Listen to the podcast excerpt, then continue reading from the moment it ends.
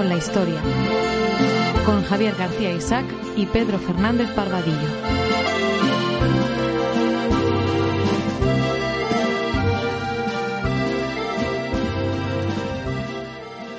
¿Qué tal, queridos oyentes? El programa de hoy es sobre la Guerra Civil Española. No es un tema muy original, lo sé, discúlpenme ustedes, pero vamos a tratar de hacer algo distinto. Así que denme ustedes la oportunidad de mostrarlo. Nos vamos a ocupar de las mentiras sobre la guerra civil española. Las mentiras, las trolas, los embustes, las campañas de, propaganda, algunas de las cuales siguen vigentes y se han renovado. Y para ello hemos invitado al, historiador y periodista Miguel Platón, que es autor de varios libros sobre, sobre la guerra civil, uno de los más famosos, el, el, de Así empezó la guerra, y los cuatro primeros días de, de la guerra civil. Y que se haya inmerso, como ya lo hemos explicado en otros programas, en una investigación sobre la represión posterior a partir del año 39 y los años 40 que se interrumpió, como ya supondrán ustedes, por la pandemia y que a Dios gracias eh, ha vuelto a, a, tomar en el archivo militar de Ávila. Muy buenas tardes, Miguel, ¿cómo estás? Buenas tardes, muy bien. Bueno, eh, te hemos, hemos presentado te hemos presentado de forma escueta, pero tú has sido director de la eh, revista Época, director también de la agencia F, me parece. Eh, también has, has, dirigido los servicios informativos de Telemadrid. ¿Qué más? Onda Madrid, en concreto de la emisora de radio Onda Madrid. Vamos, del grupo de medios de, de, comunicación. Sí, y de, de, y de todo el área digital, el área de, sí. multimedia y de, de, Internet. Sí, porque sí. tuviste un blog también cuando los blogs eran algo novedoso. Y ahora que ahora tus últimos libros, como hemos dicho, son el de así así empezó la guerra civil. Así comenzó la guerra civil, el de la Segunda República, de la Esperanza al fracaso. En la editorial Actas. Efectivamente. Y luego pues. Eh, Pero tú tienes uno uno que es con perdón monstruoso por la cantidad de páginas de documentación, de personajes, de acontecimientos, que es los cuatro primeros días. De, sí. De la... Es que hay que ya escribir la historia de otra manera. Es decir, durante mucho tiempo, eh, pues vamos, ha habido autores ex excepcionales eh, de la guerra civil. Estoy pensando en, en Martínez Banda, el servicio histórico militar. Estoy pensando en los hermanos Arazábal. Estoy, estoy pensando en los almirantes eh, Moreno de Alborán. Uh -huh. Es decir, extraordinario. Yo diría incluso que insuperables en la mayor parte de, de, los aspectos. Pero luego había una serie de historiadores, más o menos algunos eh, hispanistas. Y, Dios y mío, algunos, toquemos madera. Y algunos a, a, académicos locales pues que estaban escribiendo una historia muy deficiente, que es que no, no investigaban de verdad, no, no, no, no tenían una idea clara de lo que es una guerra civil, de cómo se planteó, cómo se desarrolló. Y entonces, ya desde hace afortunadamente bastante tiempo, bastante tiempo, eh, por lo menos 15 o 20 años, pues eh, ha surgido una nueva generación de autores que vamos directamente a las fuentes primarias, que hemos eh, conectado en, el, en, hace años con a, a algunos supervivientes, que hemos que recorrido los principales archivos y que estamos ya escribiendo de otra manera y poniendo al descubierto todos los fallos de aquella historia convencional que nos han estado vendiendo durante mucho tiempo. Es que algunos historiadores académicos lo que hacen no es historia, es novela. Pues sí, la verdad es que sí. que si han encontrado unos informes firmados por un espía que se infiltró en la Unión Militar Española y que de haber sido atendidos por el gobierno del Frente Popular habrían conducido a la desarticulación de la conspiración y demás, pero luego no te, te explican o pasan de sobre ello de muy por encima de que ese tal señor era un espía puesto por el gobierno de Alejandro Lerroux mm.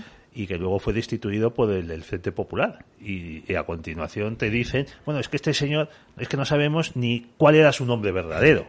Sí, todo eso son camelos. Bueno, sí, no merece la pena dedicar un minuto bueno, a eso. Pero es que eh, sobre esto de los espías hay que tener mucho cuidado. Y tú lo sabes. Eh, porque Max Hastings tiene un libro muy entretenido que es eh, La Guerra Secreta, que es sobre el espionaje la, y la importancia del, eh, vamos a decir, de lo que es la inteligencia, la humana y la inteligencia de señales. Que es fundamental. la más importante con diferencia es la de la de transmisiones, la de Exactamente, la humana lo, que ya lo que ya llaman SIGINT, los los, anglosajones. que se eh, pues porque son nuestras transmisiones. Esa es la más importante de todas. De hecho, por ejemplo, Estados Unidos tiene tres eh, servicios de inteligencia. Eh, la CIA, que es inteligencia exterior, el FBI, que, es, contrainteligencia interno, y luego la NSA, la Agencia de Seguridad. La más grande, con diferencia, es la NSA. En Inglaterra ocurre tres cuartos de lo mismo. Inglaterra tiene MI6, que es inteligencia exterior, tiene MI5, que es contrainteligencia, y el cuartel de comunicaciones del gobierno. Este último es, verdaderamente grande e importante. Sí, aquí en España, en cambio, solo tenemos un servicio de inteligencia. Que en teoría se ocupa de todo, pero no es del todo cierto. Porque tanto Guardia Civil como Policía Nacional hacen labores de contrainteligencia. Y porque el CNI se nutre desde siempre, en buena medida, con eh, militares y guardias civiles. Pues bueno, volviendo a más Hastings, que eh, la anécdota que él cuenta, bueno, él dice, como, como has comentado tú, mm. que la principal fuente de información de los aliados, ya a partir del año 41, es decir, cuando eh, Alemania ataca, porque es Alemania la que ataca, la que mete en la Segunda Guerra Mundial primero a la Unión Soviética y luego a Estados Unidos. Mm. O sea, es Hitler el que declara la guerra a Estados Unidos, porque de estas, de estas teorías disparatadas eh, hay quien dice, no, es que a Hitler le fuerzan a declarar la guerra a Estados Unidos. Oye, es que se lo pensó, o sea, el bombardeo fue el 7 de diciembre y la declaración de guerra fue el 12. Es decir, que se lo pensó durante. No es que eh, estuviese, estuviese tomado unas copas de, de vino, que no bebía, tal, y hubiese, pues ahora le, declaro la guerra a Roosevelt. Pues no, se lo Se van a enterar. Exactamente. y a partir de este momento, los aliados eh, tienen como principal fuente de información, una vez que han conseguido descifrar la clave japonesa, los informes que enviaba el embajador japonés en Berlín a, su, a Tokio. Porque los alemanes, eh, en el único en el que confiaban, era en el, en el embajador japonés, no en los italianos, no en los húngaros, no en los rumanos, no te digo los españoles y los franceses, sino en el japonés. Eh, al japonés se lo contaban absolutamente todo, de Ribbentrop, Hitler, el Goebbels, el eh, Goering, los mandos militares, se lo contaban todo. Y este a su vez, como buen diplomático, enviaba todos los informes, unos informes larguísimos, a Tokio. Los aliados los interceptaban, los descifraban, los traducían y así sabían qué estaba pasando en, el, en la cúpula del, del Reich alemán. Y hay una anécdota que a mí parece de las más divertidas del libro para comprender lo que son de verdad los espías. Y es que hacia septiembre del 44 empieza a llegar a Berlín una serie de informes de un espía que tenían en Estocolmo. Decía, ojo, cuidado que los aliados hay indicios de que en, la zona de Bélgica, además, están preparando una ofensiva que puede incluir paracaidistas para tomar los puentes del, del y penetrar en Alemania por el norte y envolver la zona eh, industrial. No le hicieron absolutamente caso. Pero es que luego se supo que es que este espía alemán se lo había inventado. Estaba describiendo lo que luego fue la operación Market Garden ¿Y cómo eh, había llegado a esa conclusión? Viendo un mapa. Mm. Diciendo, hombre, ¿yo qué haría si tuviese el mando? O sea, para, el enemigo siempre va a hacer lo que te cause más daño.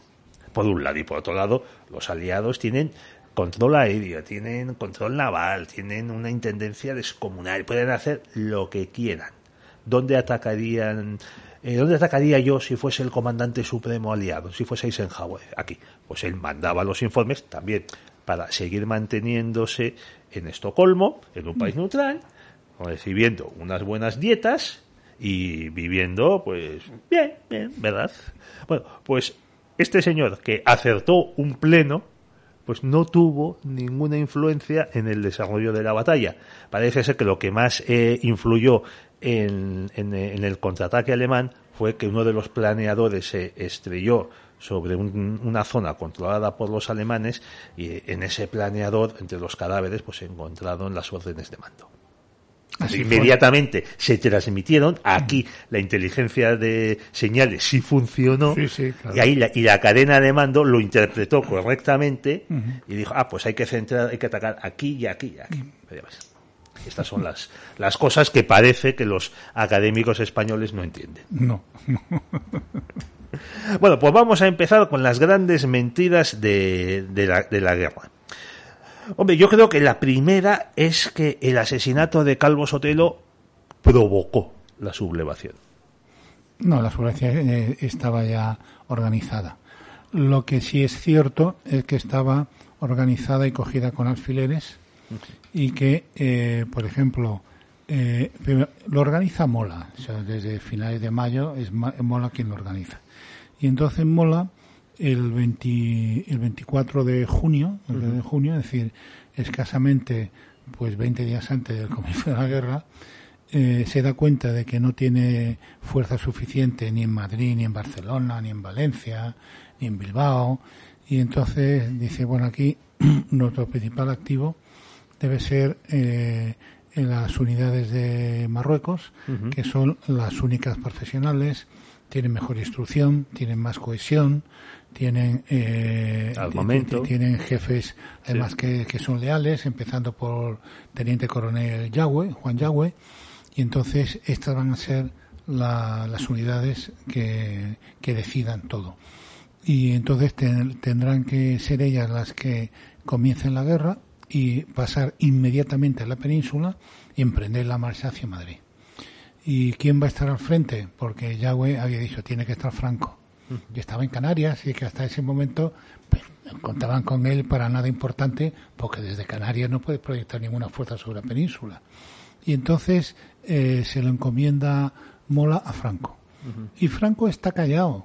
Franco se calla, Franco se pasa 15 días callado, sin haciendo el gallego. Sin, haciendo, sin decir nada.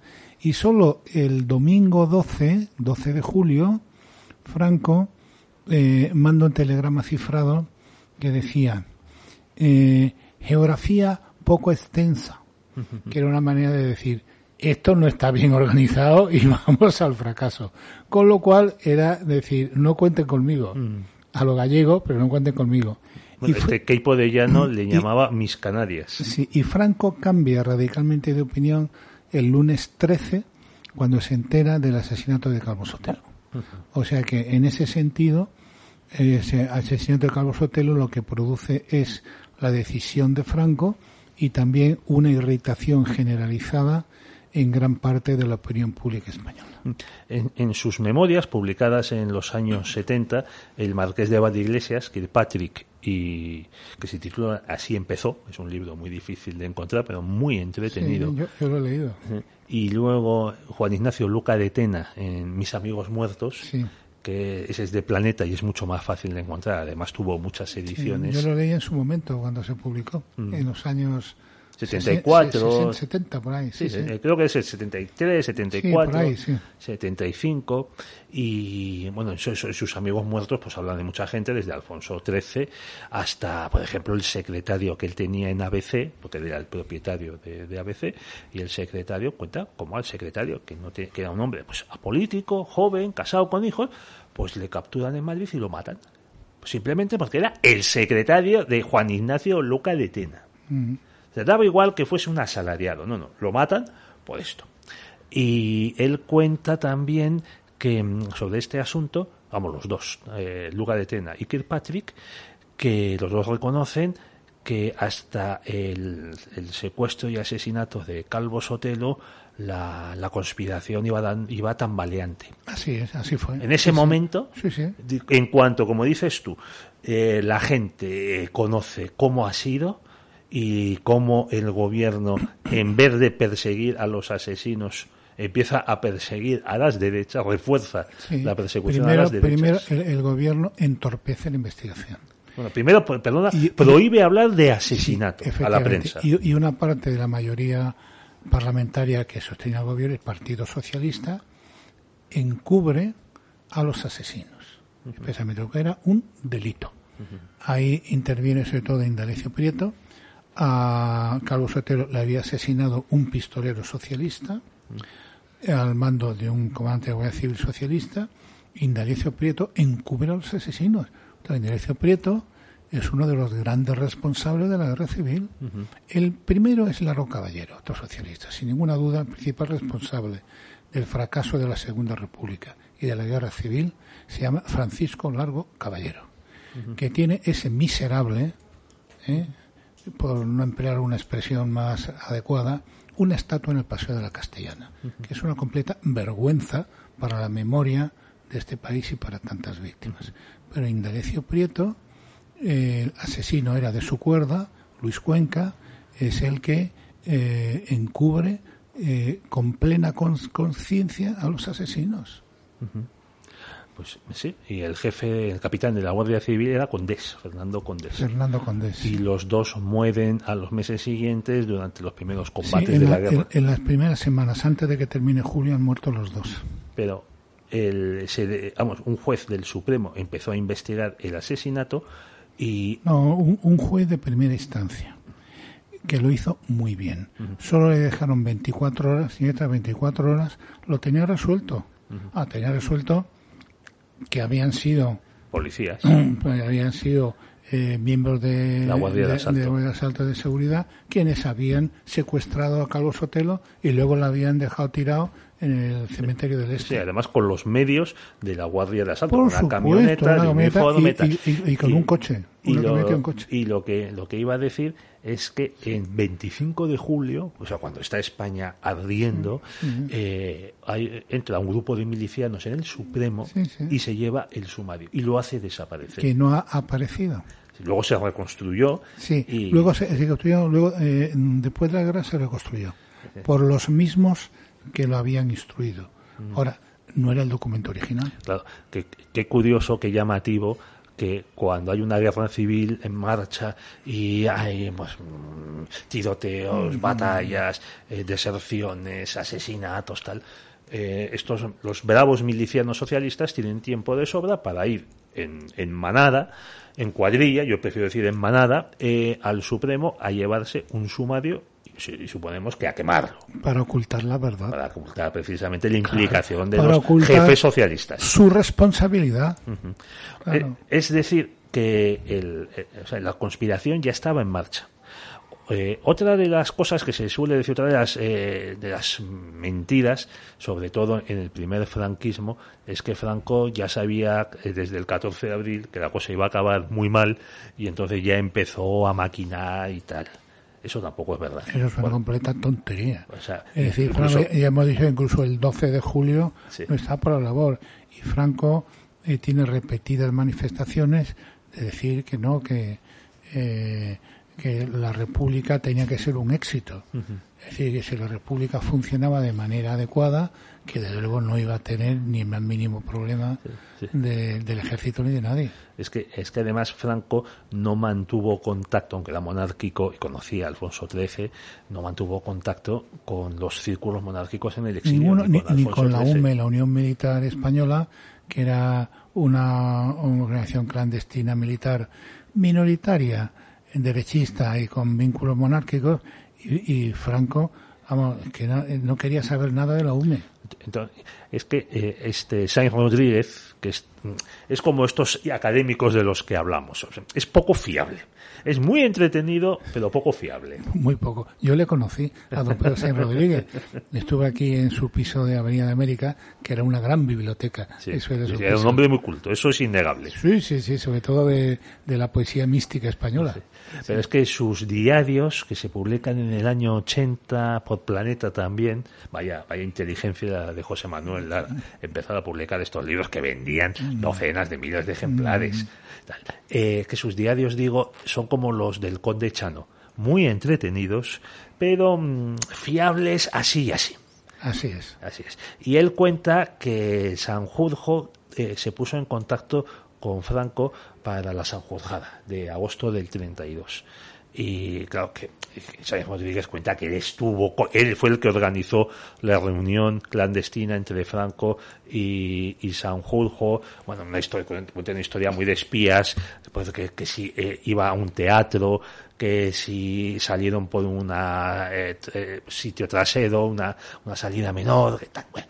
Muy entretenido, pero sin ninguna trascendencia y de mayor utilidad. Pues Franco era comandante militar de La Coruña en ese momento y no quería saber nada. Exactamente, eso, eso es, ese es el interés que, que, tenemos, que es que Franco le dijo a Sanjurjo que no contase con él. Claro que no. Que, tampoco, si le ordenaba el gobierno eh, reprimir la sublevación y tal, que él tampoco contaría porque se comprometía con Sanjurjo a no hacerlo. Pero que no se unía a la sublevación mm. conocida luego como la Sanjurjada, en la que por cierto intervino el hijo del general Mola. no, no, no, no, Yo creo que estaba un hijo de, Mola. Que eran muy, muy pequeños, eran, eran niños. ¿Estás seguro? Completamente seguro. entonces me he equivocado yo ahí. Intervino un hijo del general Sanjurjo Claro, que luego fue procesado y tal cual. Pues no sé. los hijos de Mola eran muy pequeños. Pues entonces ahí me, he equivocado yo, eh, que he confundido algún, algún nombre. Bueno, pues entonces eh, Franco, pese a todo lo que se decía, la propaganda posterior y demás, no hizo nada hasta eh, el año 36. Se suele decir que ya se empezó a meterse en ello cuando le, eh, le, pidió a Portela Valladares que declarase el estado de excepción al, de guerra, el estado de guerra. perdón, el estado de, guerra. El, estado, el estado de guerra eh, nada más acabar eh, el domingo, primer domingo de votación de las elecciones, que eran de, doble vuelta, el 16 de febrero. Entonces ya estos historiadores académicos dicen, ah, lo ven, ya estaba, ya estaba preparado. Y que no tuvo ningún éxito, porque todo lo más que se atrevió a hacer, eh, se atrevió a hacer Valladares y Alcalá Zamora era un estado de alarma, sí, suavecito. Y parece ser que también hubo una reunión en febrero o marzo en, marzo, creo que fue del 36, en un piso de, de Madrid. De la calle General Arrando, sí. Pero que de ahí tampoco salió nada. Me parece que la fecha fue el 8, me parece que fue el 8, aunque hablo de memoria, ya, está, lo tengo publicado y se ha publicado. En, esa, en ese sitio estuvieron eh, Mola, Franco y Varela. Luego hubo una reunión posterior en el mismo piso de otros generales pero esa fue en el, en el despacho en la casa de un estrecho colaborador de José María Gil Robles. Y en esa reunión, decir, bueno, y si esto eh, se pone muy mal, ¿qué hacemos? ¿Eh? Pero no se tomó ninguna decisión, ni se empezó a organizar conspiración alguna. Era solo una preocupación sí, por la situación. una preocupación de decir, bueno, a lo mejor es que hay que llegar, esto se tensa hasta llegar a un determinado punto. Bueno, sí, Sí, era una, era una hipótesis, pero que ni siquiera en julio del 36 Franco la tenía asumida. ¿eh? Es decir, Mola la había asumido antes, pero Franco no. Hombre, hombre, hay que explicar a nuestros oyentes, que seguro que lo saben, pero que yo creo que tenemos que recordarlo, que es que el amo como este trabajo tan bueno de, de los Manuel Álvarez Tardío y Roberto Villa sobre cómo fueron los días posteriores, las horas posteriores a la votación del 16 de febrero. Que es que en algunas provincias se entra a tiro limpio en las, eh, en las juntas electorales a contar los votos, que eran las audiencias provinciales. Cómo el gobierno de Portela huye, dimite y Niceto Alcalá Zamora nombra inconstitucionalmente presidente de gobierno Azaña. Como antes de que se celebre la segunda vuelta, que fue en los primeros días de marzo, ese gobierno de Azaña declara la amnistía a los inculpados y a los condenados por la revolución de octubre del 34, en la que habían muerto, según los cálculos del gobierno, como 1.400, 1.500 personas. Eh, como las, las, la calle en España empieza a estar eh, tomada por las izquierdas que queman iglesias, apalean a mujeres, a monjas, eh, saquean, establecen controles de, carretera, esto ya en a lo largo de la primavera, Niceto Alcalá Zamora lo cuenta en sus memorias, que su propia familia sufre estas extorsiones en, en, la, en Priego, de Priego en, la provincia de, de Córdoba. Es decir, que sí había una preocupación, pero la derecha española siempre tan, tan adicta al boletín oficial del Estado y a, las, a las, leyes. Y mira, sí, después de las elecciones hubo otros dos momentos críticos. Uno de ellos fue la Comisión Parlamentaria de Actas. Es decir, no había una Junta Electoral Central como hay ahora, ni un, perdona, ni un tribunal mm. supremo que decidiese sobre la legalidad de los resultados. Así es. O sea, perdona, son las propias cortes las que deciden sobre las actas ilegales. Efectivamente. Una comisión parlamentaria que estuvo presidida por Indalecio Prieto. Hombre, que boda sin la tía Juan. Por, la izquierda. Entonces, esa comisión parlamentaria invalidó 12 actas electorales, de las cuales 11 de la derecha. Y peor todavía que esto fue las elecciones parciales también decididas por la Comisión Parlamentaria de Actas, que se celebraron el domingo 3 de mayo en Cuenca y Granada. Dos eh, distritos tradicionalmente derechistas en los que habían ganado ampliamente las derechas el, el 16 de febrero y entonces las elecciones no se pudieron celebrar. Hubo tal violencia por parte de la izquierda, eh, sobre todo el Partido Socialista, que las elecciones no pudieron celebrarse con normalidad. Entonces, España ese domingo ya era una democracia muy muy deficiente. Pero el domingo 3 de julio del 36, 3 de mayo del 36, España dejó de ser una democracia. Cuando no se pueden celebrar unas elecciones pacíficamente y cuando hay censura previa de prensa, ese régimen no es una democracia, es una dictadura. Es que también el gobierno de Azaña suspendió las elecciones municipales, que se tenían que celebrar cada cinco años. En abril, tenía que celebrarse en abril. Y se, suspendieron ante la situación de caos y de violencia del, país. Bueno, esto nos lleva a otra de las mentiras de las que están circulando actualmente, de que en 1936 había en España un gobierno democrático y parlamentario homologable pues al francés, al belga, al holandés. En, absoluto. La Segunda eh, República, para desgracia de los españoles, es decir, esto no porque tenía que haber sido lo contrario, nunca llegó a ser una democracia plena. Nunca. Es decir, salvo unas poquitas semanas, siempre hubo censura de prensa o bien sujeta al arbitrio gubernamental. No hay democracia sin libertad de prensa y no hubo libertad de prensa y luego había una violencia tremenda, una eh, eh, que al 95% más fue debida a las izquierdas. Que además se mataban entre ellas. Por supuesto, es que hay, vamos a ver, ahí la información es completísima. Es decir, no hay, al final hubo violencia por parte de la derecha, de Falange y tal cual, sí, pero muy minoritaria y muy al final. Hay un dato capital, que es crucial, y es todas las destrucciones de iglesias, de eh, centros políticos, de periódicos, absolutamente todas fueron cometidas por las izquierdas, ni una sola por la derecha. ¿Te refieres a los meses del 36? No, desde, desde mayo del 31. Desde mayo del 31. Y luego, en el periodo republicano, hubo eh, en, víctimas de violencia de naturaleza política debido a enfrentamientos con las fuerzas de seguridad. También hubo izquierdistas que mataron a derechistas y hubo derechistas que mataron a izquierdistas. Ahora bien, hubo 61 muertos izquierdistas víctimas de otros izquierdistas, fundamentalmente de, peleas a tiros entre la los dos canales sindicatos, la CNT y la UGT, hasta el mismo julio del 36. ¿Cuántos derechistas hubo asesinados por otros derechistas? Ninguno. Cero. Es decir, la violencia de la Segunda República, lo que de la Segunda República, fue causada casi en su totalidad por la izquierda. Es que, eh, queridos oyentes, para hablar de democracia no bastan unas elecciones, porque de ser así, el México del PRI habría sido un régimen perfectamente democrático.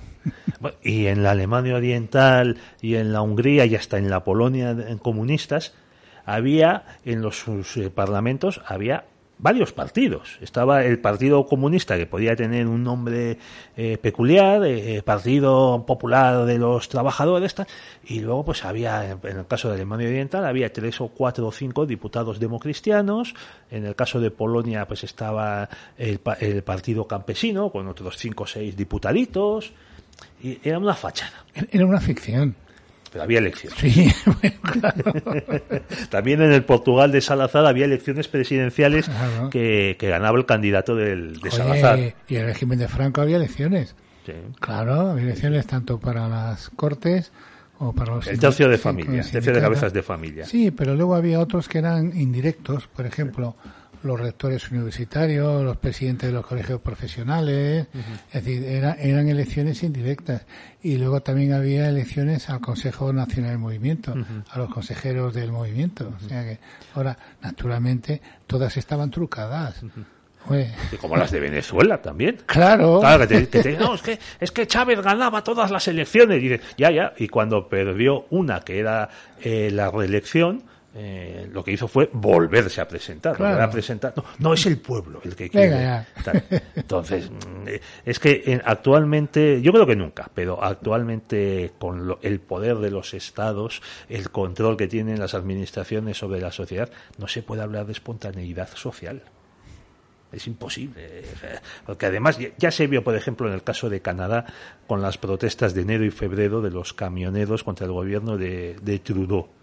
Bueno, pues el, el Trudeau, liberal, saca una, un decreto que permite, bueno, invoca la ley de emergencia nacional pensada contra terroristas en los años 80 y 90, por el que permite a los, entre otras cosas, a los bancos bloquear las cuentas de los sospechosos de apoyar una protesta hasta entonces legal, bueno, que nunca fue declarada ilegal. Entonces tenías a los bancos, porque también les pones en una tesitura a, a- a los bancos, bloqueando cuentas de gente que había donado dinero, 20 dólares canadienses, a una protesta, repito, legal, sin orden judicial. ¿Eh? Al final, ¿qué pasó? Que bueno, pues que Trudeau, a Dios gracias, perdió el pulso, porque también otros gobernadores y, y varios parlamentarios independientes, los conservadores y tal, eh, se opusieron. Pero estuvo a punto de partir esa protesta por el inmenso poder del Estado. Sí, sí. Te, te quitan, lo- te quitan, les quitaron los seguros a los camioneros. Fíjate lo que es un, llevar un camión y tener un accidente. Te podían quitar, te, te quitaban el camión, el, mo- el modo de vida. Bueno, eh, llegamos otra vez a julio del 36. Según unos existía un peligro comunista, según otros existía un peligro fascista. ¿Tú qué opinas? Bueno, era una situación compleja. Como decían primero, ni Mola ni, ni Franco, por ejemplo, Ni Caipo de Llano, se reconocían como fascistas. Ni, ni Cabanella, ni, Ni Gil Roble, ni, ni Dávila, nada. ellos no se reconocían como fascistas. ni Saliquet, con esos Había- bigotes había, dentro dentro de los de los que se sublevaron una minoría fascistoide que era eh, la falange que ellos mismos se definían a sí mismos como fascistas es decir no había y ellos mismos eh, eh, sus milicias se llamaban las milicias fascistas dicho por ellos ¿eh? y que era y que era la, la, la falange pues la falange pues era una versión del fascismo italiano ¿eh? la versión española del fascismo italiano. Y ellos se reconocían como. Ahora, ¿eso era la mayoría de los sublevados? Pues no. No, era una minoría entre varias minorías. Es decir, porque había primero los que mandaban, los militares. Los militares sublevados eran los que mandaban en todo momento. Y luego había una poderosísima comunión tradicionalista, mucho mejor organizada y mucho más sólida que la falange. Estaba la falange y luego había un montón de gente que venía de Acción Católica y luego derechistas en general. Bueno, y Renovación Sí. Española, que no, aportó... que, que era monárquica. Sí, claro, que, sí, eh, sí. que no aportó masas, pero aportó el, el aparato intelectual, la justificación, tal, a través de, de Acción Española. Y luego, y luego en el, en el lado de la izquierda, vamos a ver, el gobierno estaba en manos de los republicanos de izquierda, que eran básicamente la izquierda republicana de Azaña y la Unión Republicana de Diego Martínez Barrio, que era el presidente de, de las Cortes, y entonces estos no eran comunistas en absoluto. Dentro, luego, la CNT, Sindicato Poderoso, no era comunista en absoluto. Al contrario, odiaba a los comunistas. y los comunistas, en cuanto podían, los masacraban. Por supuesto. Y luego, lo que se había era el Partido Comunista, que era pequeño, tenía 17 diputados de un total de 473, es decir, nada. Pero lo más importante era el Partido Socialista. El Partido Socialista había eh, tres tendencias. Había, digamos, una tendencia eh, digamos, más extrema eh, encabezada por Francisco Largo Caballero, que era el presidente del grupo parlamentario y el secretario general de UGT. Luego había una tendencia, digamos, centrista, encabezada por Indalecio Prieto, que dominaba la comisión ejecutiva del Partido Socialista y, digamos, una tendencia, aún la llaman conservadora, yo diría democrática, eh, minoritaria encabezada por eh, Julián Besteiro y con gente pues como Trifón Gómez, como Saborit y tal, que eran los auténticos demócratas del Partido Socialista. los que podían ser homologables pues a la socialdemocracia alemana, Perfectamente. a los laboristas británicos. eran demócratas intachables. Pero que eran la minoría en el partido y habían sido en algún caso totalmente de, desposeída de cargos. Así es. En el, entonces, el problema de Lauro Caballero es que empezó un proceso de fusión con el Partido Comunista. Y además a él le llamaban en el año 33 el Lenin español, viva el Lenin español, y entonces estaban, la, eh, el abril, primero de abril, se funden las juventudes comunistas y las juventudes socialistas, forman las juventudes socialistas unificadas, encabezadas por Santiago Carrillo, estos son prosoviéticos. Pero es que luego, en el mes de junio, Ahí va a haber unas elecciones de la agrupación socialista madrileña eh, y entonces en, esas elecciones la gente de Largo Caballero, por medio de Enrique de Francisco, presenta un programa para que se apruebe en el Congreso eh, de Madrid que dice, primer objetivo, la fusión del Partido Comunista con el Partido Socialista. Es decir, y, su política era la política soviética. Ese es el verdadero problema que había en la, en la España del año 36. O sea, que entonces, eh, para explicarlo con tus palabras, o sea, el PSOE se hizo comunista. El verdadero. Eh, no, no, el PSOE. Una, un, quizá el, el, sector mayoritario del PSOE quería hacerse comunista, fusionarse con los comunistas pensando que los iba a absorber. Sí, e, es cierto que ese sector eh, estaba perdiendo apoyos, pero mm. todavía seguía siendo mayoritario en julio del 36, en el grupo parlamentario. Mm. Entonces, como has dicho, había... cincuenta y tantos frente a cuarenta y tantos. Como has dicho, había 17 diputados comunistas en, el, en las Cortes. muy pequeños, claro, muy gritones y muy violentos, como la pasionaria, que no hacía más que llamar a matar a los diputados derechistas, a arrastrarles, a acusarles de, le acusaba a Robles de las matanzas de, Asturias, cuando Robles no estaba en el gobierno. Precisamente la, sublevación, el golpe de Estado eh, socialista comienza para impedir que entren en el gobierno varios ministros de, la acera. Ninguno era Robles. Por, por cierto, y también sobre el, supuesto peligro fascista es que Falange no tenía ningún diputado. En las elecciones del 36 no llegó a los 50.000 no, votos. Y, así como el Frente Popular había integrado en sus listas a la extrema izquierda, que era el Partido Comunista, el, el, Frente de Orden llamado el Frente de, la Derecha, eh, no integró a ni un solo falangista. Es decir, CEDA y Renovación Española, que eran los partidos agrarios importantes, eh, dejaron fuera de sus listas a la extrema derecha. Y además José Antonio fue detenido y encarcelado a finales de marzo. Efectivamente, sí, sí. O sea que poco pudo hacer en, la conspiración. No, nada, prácticamente nada. La conspiración la organizó, la dirigió el general Mola. sobre eso no... Para bien o para mal, pero fue una cosa de militares. No debe haber duda. Eso es. Eh, o sea que el peligro, vamos a decir, soviético eh, es mm, lo trae parte del PSOE y sobre todo será durante la guerra, la sovietización, la influencia de, la, de Moscú en la República. Exacto, sí, sí. Pero en julio del 36 no había, vamos a decir, un peligro comunista. No. El peligro era el, el PSOE. Efectivamente, sí, sí. Sí, pero ya, ya eh, conviene insistir en que esa facción mayoritaria del PSOE está perdiendo apoyos. ¿eh? ¿Qué hubiera pasado si no hubiera estallado la guerra? Pues claro, no lo sabemos. Si no podemos jugar con, la, con las expectativas, eso son, imponderables. Bueno, bueno, entremos en, en, la, en la guerra propiamente dicha.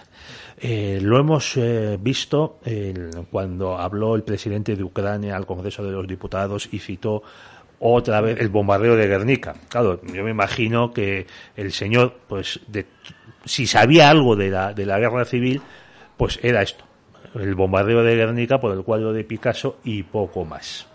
Y enseguida empezó la polémica entre nosotros, eh, de, sobre este acontecimiento. Como escribió Julio Camba en su momento, cuando amenazaba la guerra para estallar la guerra entre Italia y Abisinia, decía, no, no, si es que aquí en España, la verdad, la política internacional no les interesa a los españoles, en absoluto. Solo les interesa en el, igual que la Primera Guerra Mundial, que se dividió el país en aliadófilos y germanófilos, solo interesa en tanto en cuanto eh, eh, es una expresión de los bandos internos ya existentes. Entonces, claro, los demócratas, vamos a decirlo así, los eh, Azaña, Sánchez Albornoz, Martínez Barrios, apoyaban por antifascistas al emperador de Etiopía, que no era precisamente el rey de Suecia.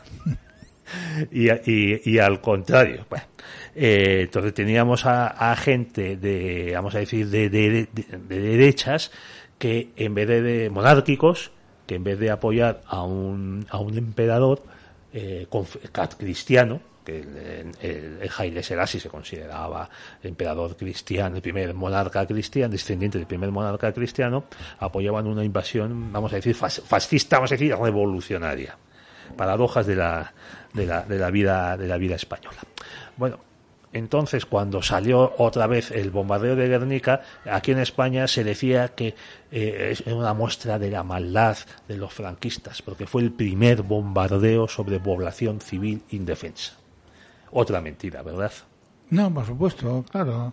el problema de Guernica es que hubo dos mentiras. Cada uno de los bandos se apuntó a una mentira. Es decir, el bando eh, republicano del Frente Popular, como lo queramos decir, se apuntó una cifra de muertos disparatada, 1.600 o 1.700 muertos, era un completo disparate. Que sigue dando vueltas. Y luego, y luego dijo pues que aquello había sido un ataque deliberado a, a Guernica, a la población civil, y que allí estaba pues el símbolo de los fueros vascos, mm. de la Casa de Juntas y el roble, tal cual. Y luego, por otra parte, eh, en el bando de bando nacional, el bando de los sublevados, pues también mintieron diciendo que eso había sido obra de los dinamiteros. No, no, mire usted, vamos a ver. Guernica fue bombardeada, o Guernica. Los alrededores de Guernica fueron bombardeados por eh, eh, aviones de bombardeo italianos y alemanes, más alemanes que italianos. Es decir, un bombardeo que pudo durar pues vamos, 20, 15 o 20 minutos, una cosita, tuvieron tres horas bombardeando sin parar. Imposible. No había aviones para estar tres horas bombardeando.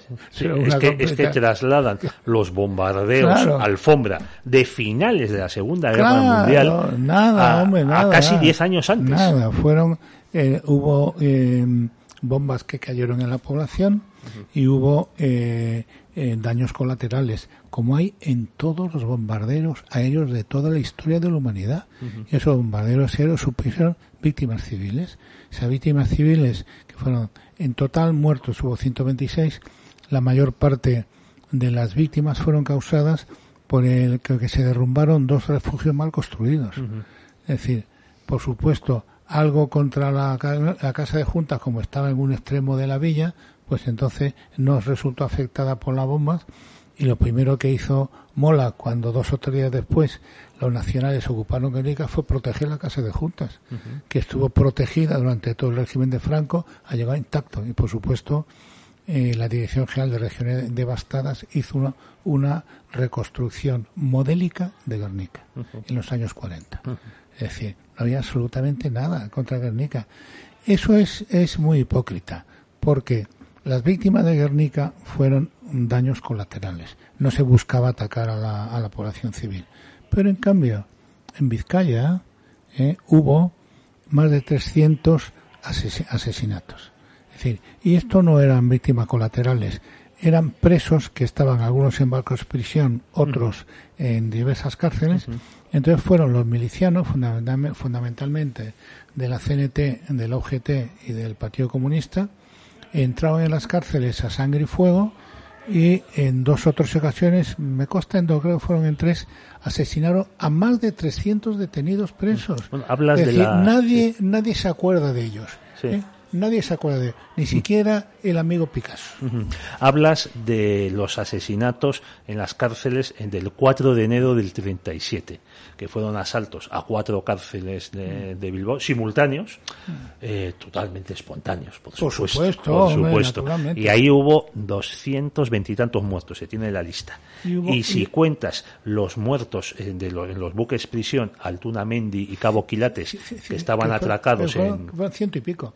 Estaban atacados en la ría del En, en, la ría eso fue septiembre, octubre del, del 36. Mm. Y ahora van a quitar, si no lo han hecho ya, pues una cruz que en un malecón recuerda eh, esos asesinatos que se puso durante el franquismo, de la que luego se quita toda la simbología, vamos a decir, del, régimen eh, del 18 de julio, y da igual, quieren quitar la cruz porque es una cruz franquista, y a esos señores, pues hay que eh, borrarles completamente de la historia. No eran vascos, o aunque fuesen vascos, pues oye, si los mataron, algo habrían había hecho. un antiguo alcalde de Bilbao, entre otros.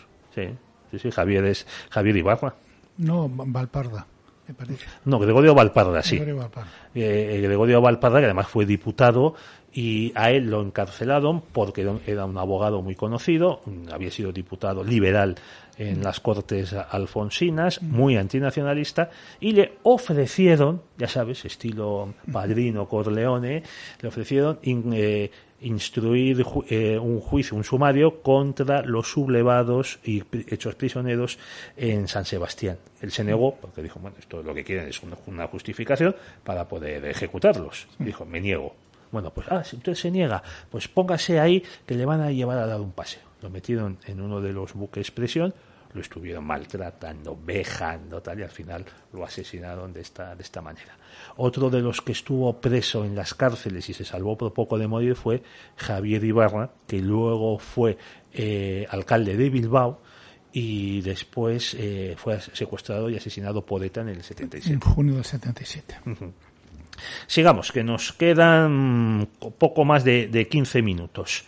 El, bueno, pero también hubo bombardeos civiles antes del de Bueno, por supuesto, y además, en verano del 36. Y además mucho más duros porque fueron eh, hechos por la escuadra. Es decir, el, el acorazado Jaime I y el crucero Libertad, a finales de julio del 36, en el veintitantos de julio, primero bombardearon Ceuta, 50 muertos, y luego bombardearon eh, Melilla, creo que fueron 14 muertos, 20 muertos. En Ceuta no lo sé, pero en Melilla no hubo ni un, ni un solo objetivo militar alcanzado. Es decir, los disparos, aunque ellos, vamos a suponer, que apuntaran a objetivos militares, pero claro, disparaban a bastantes kilómetros y los, y, los, eh, los cañones tienen un error de puntería.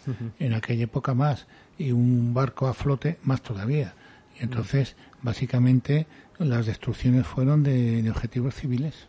Bueno, y también en ese verano, eh, la, casi toda la aviación se había mantenido leal al, al gobierno de Madrid y hubo pequeños bombardeos, es verdad que fueron pequeños, pues sobre Córdoba, Sevilla, Zaragoza, Huesca, Oviedo, Tetuán, Larache, mm. Etcétera, etcétera, sobre Toledo. Sí, sí, sí, bueno, sobre Zaragoza. Valladolid. Sí, en Zaragoza, sí. Y Valladolid, en Valladolid atacaban, solían atacar la estación, la estación de ferrocarril y la estación del norte, que era un punto importante, por supuesto un objetivo legítimo. Ahora, naturalmente, pues los, en, la, estación de Valladolid está pegada al casco urbano y entonces pues muchas de las de las bombas caían en, en, zona civil incluso incluso en puntos tan alejados como la, como la universidad, ¿eh? que yo no cayeron bombas. Pues sí. Y para acabar con los bombardeos civiles, el de Guernica ha tapado completamente uno que se realizó unos días antes, el 31 de marzo del 37, en, Durango. Que ahí los muertos tampoco se sabe con exactitud, superan con mucho los 200. ¿Por qué eh, esta cantidad? Porque cayó una bomba en una iglesia. Mm. que estaba llena de, gente. Además, en este caso fueron solo italianos los que bombardearon. Eso fue como en marzo del 38 los bombarderos de la aviación italiana en Barcelona, ¿eh? pues uno de ellos que causó como un millar de muertos fue porque una bomba cayó sobre un camión que transportaba dinamita. Pero claro, la deflagración pues fue muchísimo mayor. Otro mito vigente hoy día, otro mito, otro, otro timo, que la República apenas recibió armas de la Unión Soviética. Bueno, bueno, bueno, bueno.